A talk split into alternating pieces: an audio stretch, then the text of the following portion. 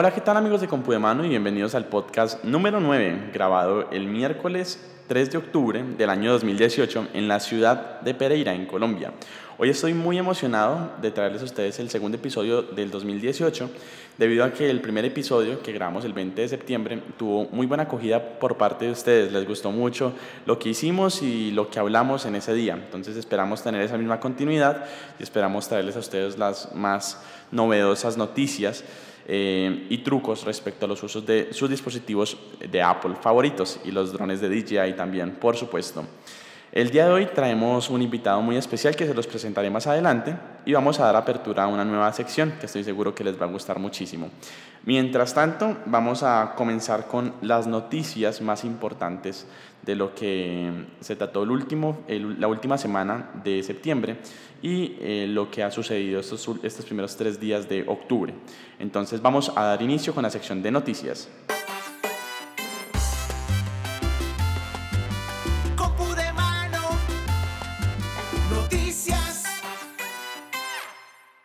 Bueno, estos últimos días han sido un poco movidos en lo que respecta a noticias del ámbito tecnológico.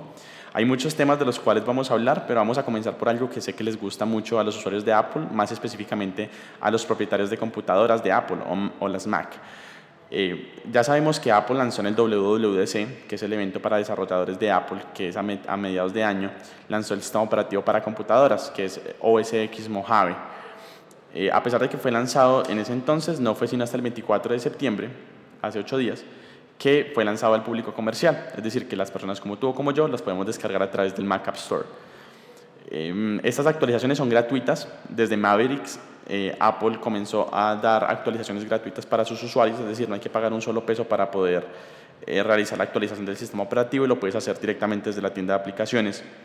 Y trae ciertas novedades generales mejoras en desempeño de la batería, mejoras en desempeño del procesador.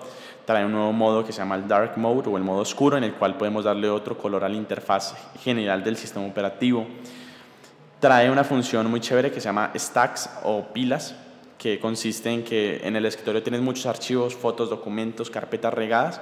Con un solo clic puedes apilar todo eso eh, de manera inteligente. Entonces te hace como una pila por documentos, una pila por fotos, una pila por archivos y de esta forma lo tienes, digamos que más organizado. Otra opción que me gustó mucho es una opción que se llama Continuity Camera, que consiste en que tú puedes estar en aplicaciones como Pages, Numbers, Keynote, eh, directamente en tu computador y con un clic derecho o clic secundario le das quiero tomar una foto y abre automáticamente la cámara de tu iPhone, toma la foto con tu iPhone a cualquier situación que tengas en tu alrededor y automáticamente toma la foto, se va de manera inmediata al computador, de tal forma te ahorras eh, tener que tomar la foto, enviarla por airdrop o por el correo electrónico que se vuelve un poco molesto y toma más tiempo. Esta función me gustó mucho de, de Mojave. Pero sin duda alguna pues hay muchísimas características nuevas en esta nueva versión del sistema operativo, eh, de las cuales hablaremos en un nuevo Compu de Mano podcast, eh, quizás en una versión a fondo. Bueno, ya Apple eh, sigue trabajando todavía sobre el sistema operativo de los dispositivos móviles iOS 12 y ha lanzado de manera oficial la beta de iOS 12.1. Eh, apenas unos días después de que fue lanzada la versión oficial de iOS 12 para el público en general. incluye varias mejoras, pero lo más relevante, por decirlo de alguna forma, es que ahora van a incluir más de 70 emojis exclusivos para Apple. Estos emojis pues serán nuevos rostros, nuevos símbolos, animales, como una langosta, como un loro, un canguro, tortas, mangos, bueno, etcétera. Han, digamos que han puesto muchos emojis que los pueden consultar con una simple búsqueda en Google. Pueden colocar nuevos emojis de iOS 12.1 y les van a aparecer como todos los emojis nuevos. Que esperamos que esta versión de, de iOS esté disponible en aproximadamente un mes, un mes y medio. Eh, que Apple pueda pues, probar, poner a prueba este sistema operativo con sus desarrolladores. Entonces, esta es una de, las novedades de iOS 12.1. También esta nueva versión del sistema operativo para dispositivos móviles soluciona un problema que se estaba dando a través de diferentes foros y es que en ciertos dispositivos no se podía cargar el celular. O, bueno, o un iPad, por ejemplo, si no tenías la pantalla desbloqueada. Es decir, tú tenías la pantalla bloqueada y lo conectabas a la energía y no cargaba el celular o el, o el iPad. Tenías que desbloquearlo primero, conectarlo a la energía, esperar a que cargara y bloquearlo de nuevo. Apple reconoció esta falla y eh, según los usuarios que han probado iOS 12.1, esta falla ya ha sido solucionada. Bueno, vamos a hablar un poco de iOS 12 el sistema operativo que ya todos podemos descargar a través del App Store, o bueno, todos los que tengan dispositivos compatibles con, con esta versión de sistema operativo. Y es que resulta que iOS 12 incluye eh, una funcionalidad en la cual se pueden utilizar aplicaciones de mapas de terceros con Apple CarPlay.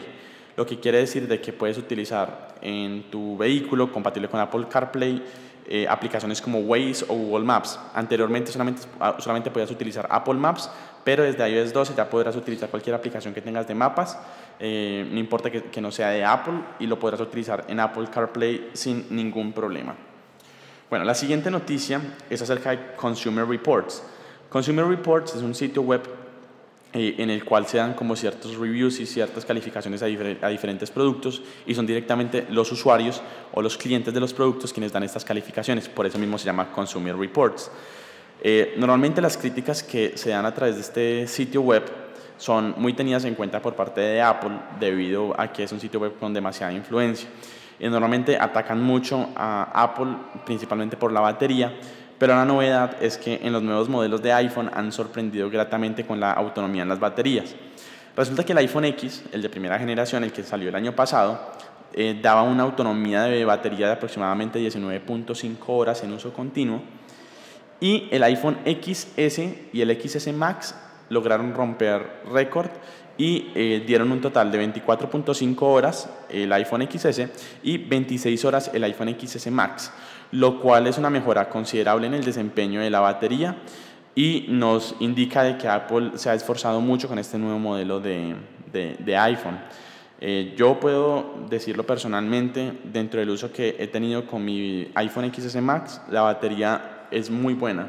No puedo decir que sea sobresaliente, que sea excelente, que sea la mejor del mercado, porque rinde el día perfectamente, pero no es una batería que pueda rendir más de, más de un día o que pueda rendir dos días, pero es lo suficiente para un día de uso continuo.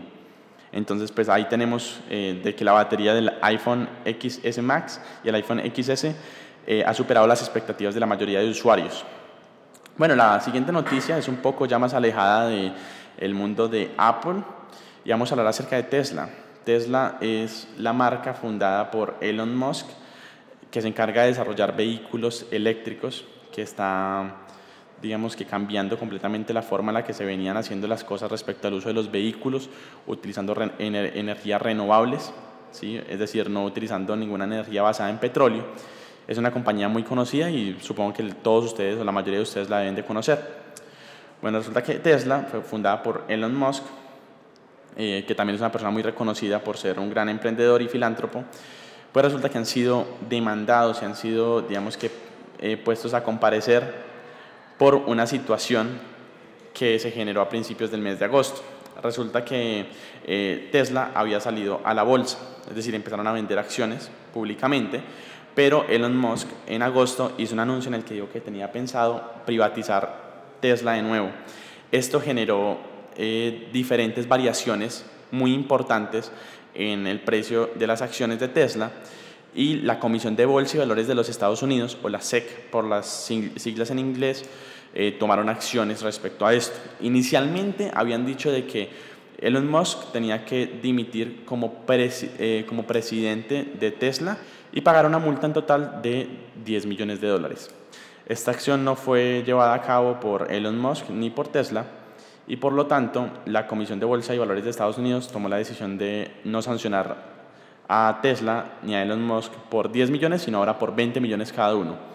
Eso fue, esa sentencia fue del 27 de septiembre y a los tres días, finalizando el mes, se tomó la decisión y se acató la orden de que Elon Musk no fuera más presidente de Tesla, aunque todavía puede ser CEO, pero ya no puede ser más presidente de la junta directiva, y aparte tenía que pagar él 20 millones de dólares y Tesla tenía que pagar otros 20 millones de dólares. En total, una multa equivalente a 40 millones de dólares. Una cifra eh, demasiado significativa Y a eso sumándole pues que Elon Musk no va a poder dirigir de nuevo la, la, junta directiva de Tesla. Tendrán que elegir otros dos directores, según indica la Comisión de Bolsa y Valores de los Estados Unidos, y Musk no podrá volver a ser presidente hasta el, dentro de los próximos tres años. Una acción muy fuerte que sin duda alguna, eh, digamos que dejará al presidente para que ningún otro presidente, ninguna compañía pueda eh, jugar con especulación eh, para alterar los valores de la, de la bolsa, si esa era la intención de Elon Musk. Bueno, retomando un poco el tema de Apple, resulta que hace poco fue subastada una Apple 1. Recordemos que las Apple 1 fueron las primeras computadoras de Apple eh, fue la primera placa madre que lanzó Apple de manera comercial y que en ese entonces se, vendían en un promedio de 600 y 800 dólares. Fueron muy limitadas las unidades que se, se, comercializaron en ese entonces y es por esto que su precio de comercialización es tan alto. Hace unos años eh, recuerdo que se subastó una Apple 1 por 900 mil dólares en este caso, digamos que la cifra no fue tan exagerada, fueron 375 mil dólares, pero nos da una idea de lo valioso que es para el público y los amantes de la tecnología eh, conservar la historia de Apple. Entonces ahí lo tenemos, una Apple 1, una placa principal nada más, vendida en 375 mil dólares. Dicen eh, en diferentes medios tecnológicos que esta placa pues, fue restaurada utilizando elementos originales para dejarla completamente funcional y como venía de fábrica. Listo, continuamos con la siguiente noticia que se trata de la compra de, de Shazam por parte de Apple. Apple decidió comprar Shazam, eh, una de las aplicaciones digamos que más conocidas de la tienda de aplicaciones y que según un comunicado de Apple es una aplicación muy querida en general por, por todos los usuarios y por, por el propio Apple. Eh, cito y abro comillas. Apple dice, estamos encantados de que Shazam y su talentoso equipo se unan a Apple. Desde el lanzamiento del App Store, Shazam se ha mantenido de forma muy consistente como una de las apps más populares para iOS. Hoy es utilizada por cientos de millones de personas en todo el mundo en múltiples plataformas. Apple Music y Shazam encajan perfectamente, compartiendo la pasión por descubrir nueva música y por ofrecer magníficas experiencias musicales a nuestros usuarios. Tenemos grandes planes en mente y esperamos combinarlos con Shazam una vez que se aprobado el acuerdo que cerramos hoy. Cierro comillas. Pues resulta que este acuerdo eh, fue por nada más que 400 millones de dólares. Ese fue el precio pactado para que Apple comprase Shazam. No sabemos todavía cuál sea el futuro que le dé para Shazam, no sabemos si sea un servicio que vaya a seguir disponible para todos los usuarios a nivel mundial, ni tenemos claridad acerca de la integración que pueda tener Shazam en un futuro con Apple Music. Pero si Apple hizo una inversión tan grande de 400 millones de dólares, eh, significa pues que eh, de verdad van a sacarle mucho provecho a esta aplicación, que para quienes no la conozcan, pues Shazam es una aplicación que te permite, entre otras muchas cosas, identificar nombres de canciones mientras ellas están sonando eh, y tú no sabes el nombre de la canción. Entonces tú colocas Shazam y te dice el nombre de la canción en tiempo real. Bueno, continuamos con lo siguiente. DisplayMate es una página que se encarga de de dar críticas sobre ciertas, ciertas pantallas en el mercado, por eso su nombre, DisplayMate. Resulta que DisplayMate, al igual por ejemplo que Consumer Reports, ha criticado a Apple durante el desarrollo de diferentes pantallas que han lanzado al mercado. Pero resulta que han, han determinado que la pantalla del iPhone XS Max es una pantalla impresionantemente difícil de fabricar pero que la calidad de construcción y la definición final de la pantalla supera cualquier expectativa. Y cito, abro comillas, basados en nuestros exhaustivos test de laboratorio, la pantalla del iPhone XS Max recibe nuestro premio DisplayMate a la mejor pantalla y ganando la nota más alta con un A+, al proporcionar una pantalla con un rendimiento considerablemente mejor que otros smartphones de la competencia. Cierro comillas. Y es que no es para menos, en realidad la definición de la pantalla, a pesar de no ser una pantalla 4K, pero al ser una pantalla retina, la definición de la pantalla es de verdad excelente, es una cosa loquísima. Eh, quienes tengan la oportunidad de poder ver una pantalla en iPhone XS Max podrán darme la razón eh, al hacer esta afirmación. Bueno, y finalizando con la sección de noticias, vamos con la décima noticia del día de hoy, que corresponde a la cámara de los nuevos iPhone XS. Ya todos sabemos que eh, luego de tomar una foto con el iPhone XS o el XS Max, podemos editar la profundidad de campo o en pocas palabras podemos eh, colocar el fondo más borroso o menos borroso luego de haber tomado la foto. Y es una función muy chévere en los nuevos iPhone. Pues resulta que con la nueva versión del sistema operativo iOS 12.1, que actualmente se encuentra en beta, como ya lo he dicho varias veces, eh, ya se puede cambiar la profundidad de campo mientras estás tomando la foto. Para tomar la foto tal cual como tú quieras. Y obviamente una vez la tomes también la puedes editar en postproducción. Pero para eh, agilizar ese proceso y no tener que tomar la foto, editar, tomar la foto, editar, desde la cámara puedes elegir qué tanta profundidad de campo quieres. Bueno amigos, eso ha sido todo por la sección de noticias.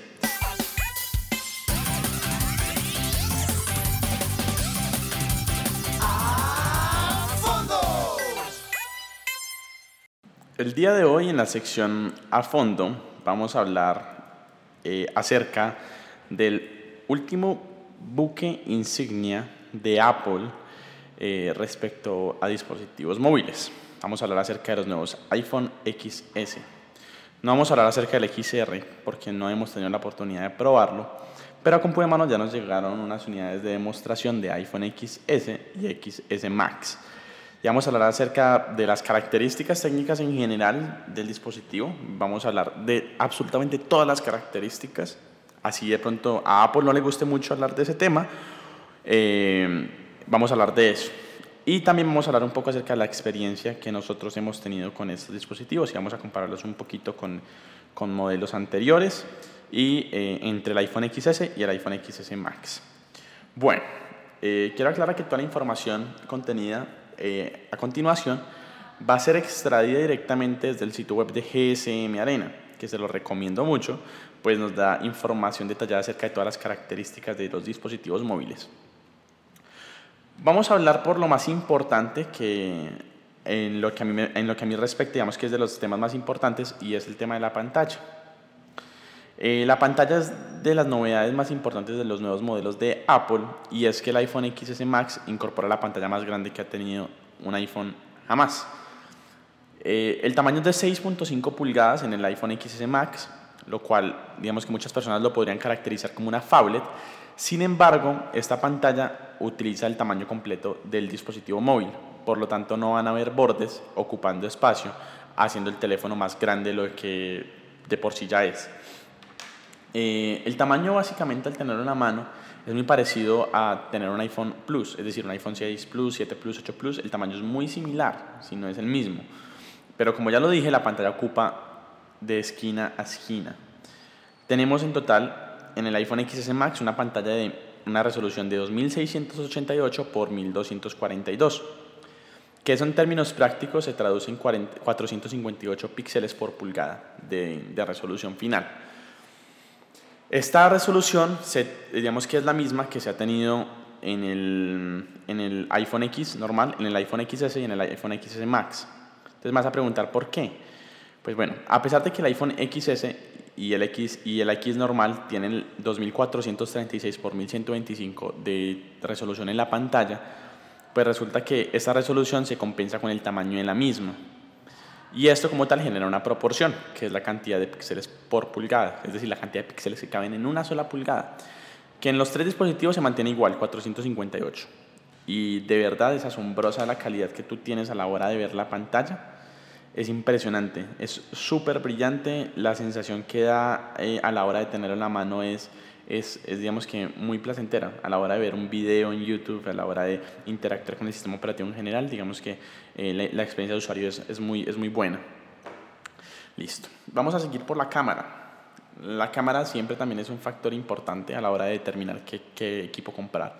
Tanto en el XS como en el XS Max tenemos la misma cámara, 12 eh, megapíxeles la cámara trasera, con una apertura máxima de 1.8, bueno, máxima no, sino fija, la, apertura es fija, de 1.8, eso teniendo en cuenta que la cámara es angular. Y como, la, como estos iPhone X tienen cámara secundaria también, la cámara secundaria es de 12 megapíxeles también, pero con una apertura de 2.4. Esa, esa apertura es cuánta luz en total puede entrar a la, al sensor pero también se traduce en términos prácticos en cuanto a desenfoque podemos agregar de manera natural a una fotografía. Eh, a pesar de que las cámaras no han sido renovadas con respecto a la versión anterior, digamos que renovadas entre comillas porque sí tienen mejoras internamente, pero el número sigue siendo exactamente igual, la experiencia con la cámara es impresionante, o sea, la calidad de fotografías que puedes sacarte con el iPhone XS y el XS Max es una locura. Ya de por sí con el modo de iluminación de retrato que teníamos en el iPhone X y que ha sido mejorado en el, en el iPhone XS, eh, también se le suma la posibilidad de poder modificar el desenfoque eh, una vez tome la fotografía. Y esto da un efecto de profesionalismo único que no vamos a encontrar en ningún otro dispositivo.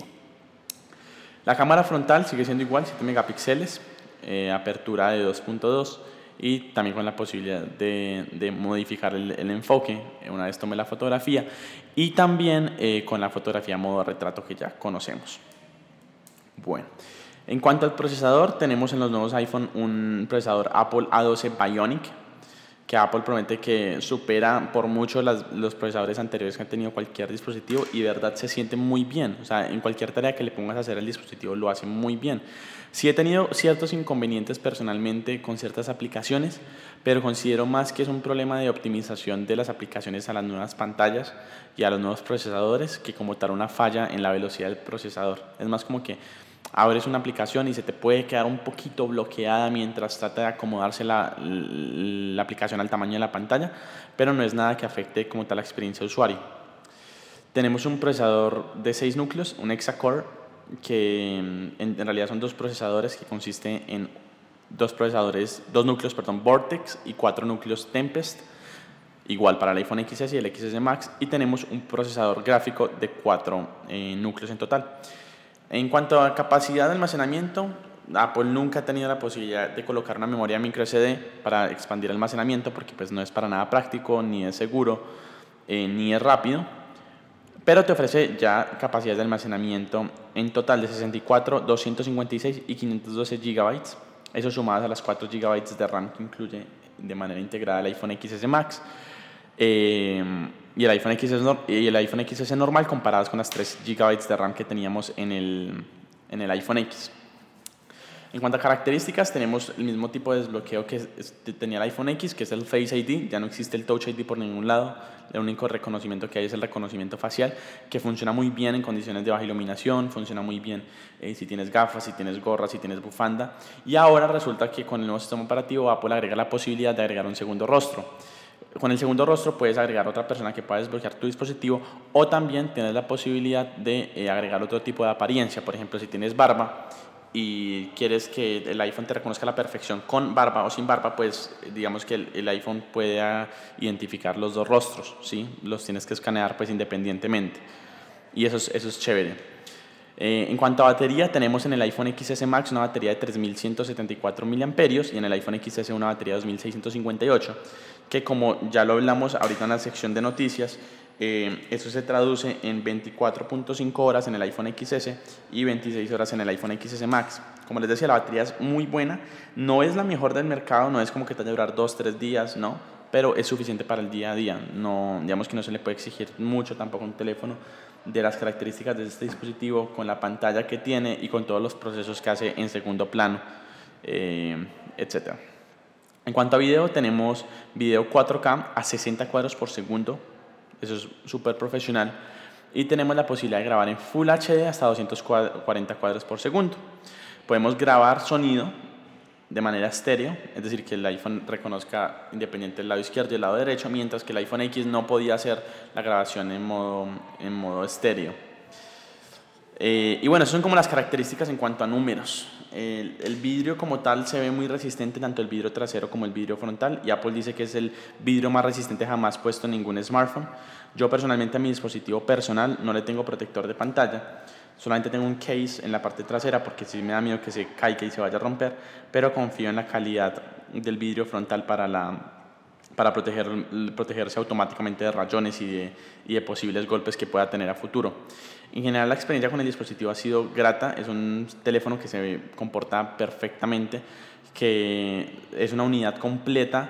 Cuando hablamos de hardware y software, el sistema operativo está completamente optimizado para el hardware que viene, que viene en, estos nuevos modelos.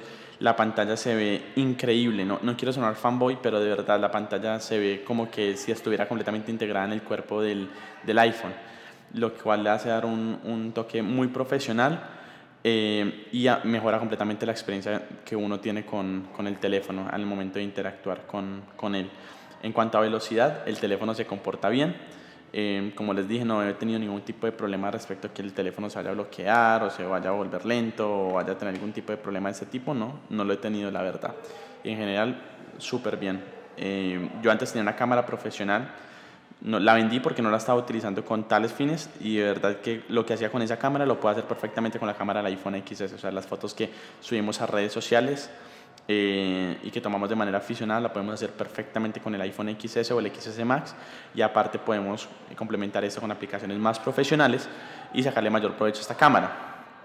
También probé la opción de Memoji y Animoji eh, no es nada del otro mundo, o sea, sí se promociona como algo muy chévere y llama mucho la atención, pero en términos prácticos no es algo como que súper revolucionario, algo que vaya a cambiar la forma en la que hacemos las cosas, no, es solamente otra manera de interactuar. Es muy chévere porque lo puedes integrar con mensajes, puedes hacer, por ejemplo, una llamada por FaceTime y, y, si no quieres que te vean con tu cara recién levantado, puedes utilizar un emoji y ya está, y se integra perfectamente en tiempo real. Eso sí es increíble cómo, digamos, cómo se integra de fácil, cómo se integra de rápido y no genera ningún tipo de ralentización en el momento en el que procese y, vuelva a grabarse.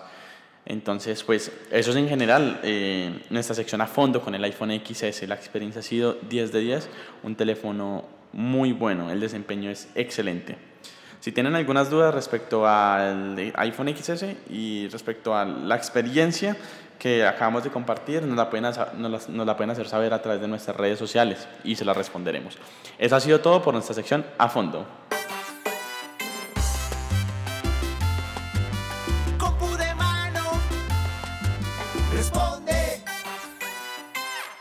Bueno, y pasamos a la sección en donde nuestros oyentes y nuestros seguidores tienen la voz. Entonces el día de hoy tenemos eh, un invitado muy especial, reconocido cliente de Compu de Mano y seguidor de todas nuestras redes sociales. Su nombre es Frank Triana. Vamos a escuchar cuál es su pregunta.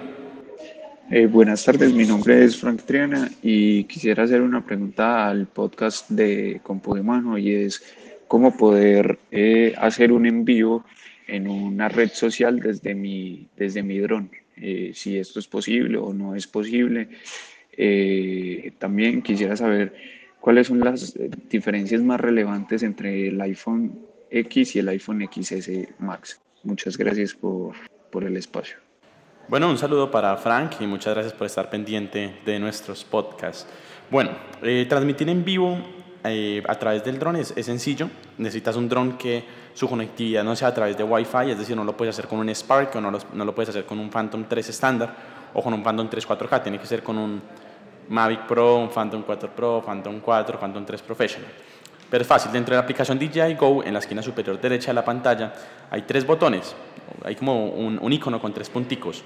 Presionas en ese botón y eh, hay varias opciones, entre ellas unidades de medida o measurement unit en inglés, y hay otra opción que dice Select Live Broadcast Platform, si lo tienes en inglés, o en español, es seleccionar plataforma para transmisión en vivo.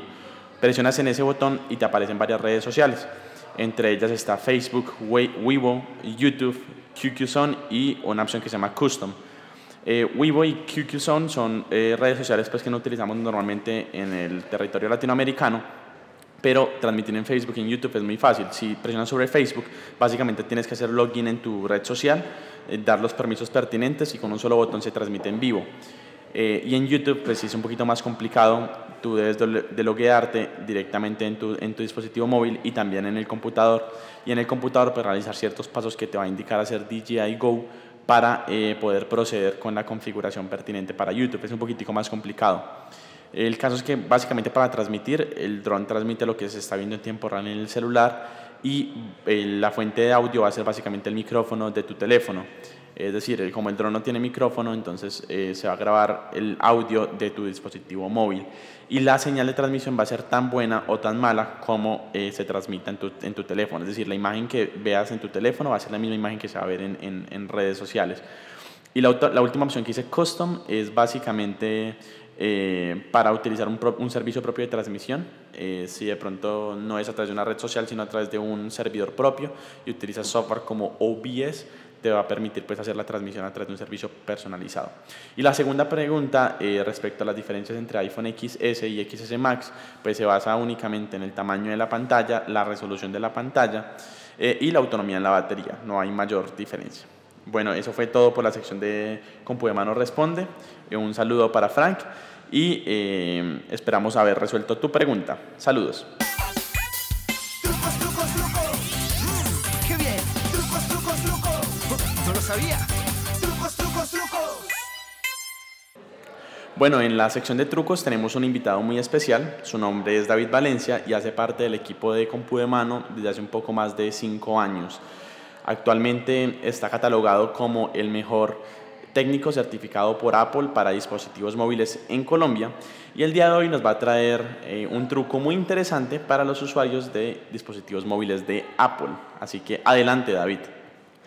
Hola, para mí es un, gran honor eh, ser parte del equipo de Compu de Mano, de, de ese gran equipo de personas con gran talento que, lo que buscamos siempre es ayudar y buscamos ofrecerle un gran servicio a cada uno de nuestros clientes. Bueno, el día de hoy quiero, quiero contarles un truco o mejor un consejo para que tiene que ver con respecto a la batería de sus dispositivos. Si de pronto salen de viaje o van a guardar su dispositivo viejo por mucho tiempo, la recomendación siempre es guardarlo con un 50% de carga y apagarlo. También evitar temperaturas extremas donde se esté almacenando, donde se guarda el dispositivo. Y esto es para evitar de que la batería entre en un estado prolongado de descarga y esto imposibilite el poder volver a cargar el dispositivo. También es muy recomendable que, bueno, como ya lo había dicho, guardarlo al 50%, apagar su dispositivo, tenerlo en un buen lugar y listo. Cuando lo vuelvan a utilizar es simplemente cargarlo. Normalmente se puede demorar entre 5 o 10 minutos y vuelve a arrancar el equipo como si nada para que lo vuelvan a disfrutar. Muchas gracias. 5, 4, 3, 2,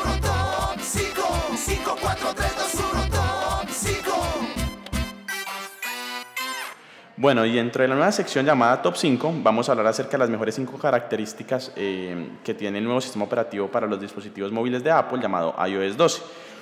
Y vamos a empezar por la número 5. Bueno, eh, como número 5 tenemos el AirKit 2.0. Resulta que hace un año Apple anunció AirKit 1.0. AirKit es como la herramienta que integró Apple en sus nuevos dispositivos móviles, en la cual le saca provecho a unos sensores internamente y se puede utilizar aplicaciones de realidad aumentada de una manera mucho más precisa. Resulta que ARKit 2.0 viene completamente renovado y con mejores características y un mayor nivel de precisión, lo que permite que eh, diferentes desarrolladores de diferentes aplicaciones puedan integrar este sistema en las aplicaciones de una manera mucho más fácil y precisa. Por ejemplo, una empresa como IKEA, que ellos hacen muebles, puedes, eh, en vez de ir y coger un mueble y llevarlo a tu casa y ver si sirve o no, únicamente escanando la aplicación de IKEA puedes colocar el mueble que tú quieras, lo ubicas eh, con la cámara de tu teléfono en donde quieras que vaya en tu, en tu sala o en tu comedor o donde quieras que vaya y automáticamente eh, lo podrás ver en tiempo real. Eso sacándole provecho al ARKit 2.0. O también se puede integrar con diferentes juegos en los cuales puedas involucrar la tecnología de tu dispositivo con la realidad de tu entorno. Esta función es súper interesante y está completamente renovada en iOS 12 con AirKit 2.0. La cuarta posición se la lleva el Group FaceTime o la llamada grupal en FaceTime, en la cual ya podemos tener conversaciones con hasta 32 personas en simultánea utilizando el servicio de videollamadas de Apple. Evidentemente, este servicio está únicamente disponible para usuarios de dispositivos móviles o de equipos como computadores de Apple, pero eh, en realidad no se me hace muy claro o no, no puedo traer a la realidad cómo pueden hablar 32 personas al mismo tiempo en una videollamada. Si de por sí es confuso no hablar con una sola persona, porque a veces es, dices una cosa y la otra persona todavía no le termina de llegar el mensaje y ya te está respondiendo con otra, no sé cómo van a, eh, no sé cómo va a ser una, una videollamada entre 32 personas. No lo he probado, me gustaría probarlo y en el momento en el que lo haga les contaré la experiencia, pero pues necesito primero 32 amigos para poder hacerlo. Entonces la videollamada grupal se lleva a la cuarta posición. La tercera posición va para las notificaciones grupales y de verdad era algo que hacía muchísimo falta y es que ahora las aplicaciones pueden agruparse eh, dentro del grupo de notificaciones. Por ejemplo, un ejemplo muy, muy práctico. En WhatsApp es probable que tú tengas diferentes conversaciones con diferentes personas y eso le sumas los grupos, la gente que habla en los grupos.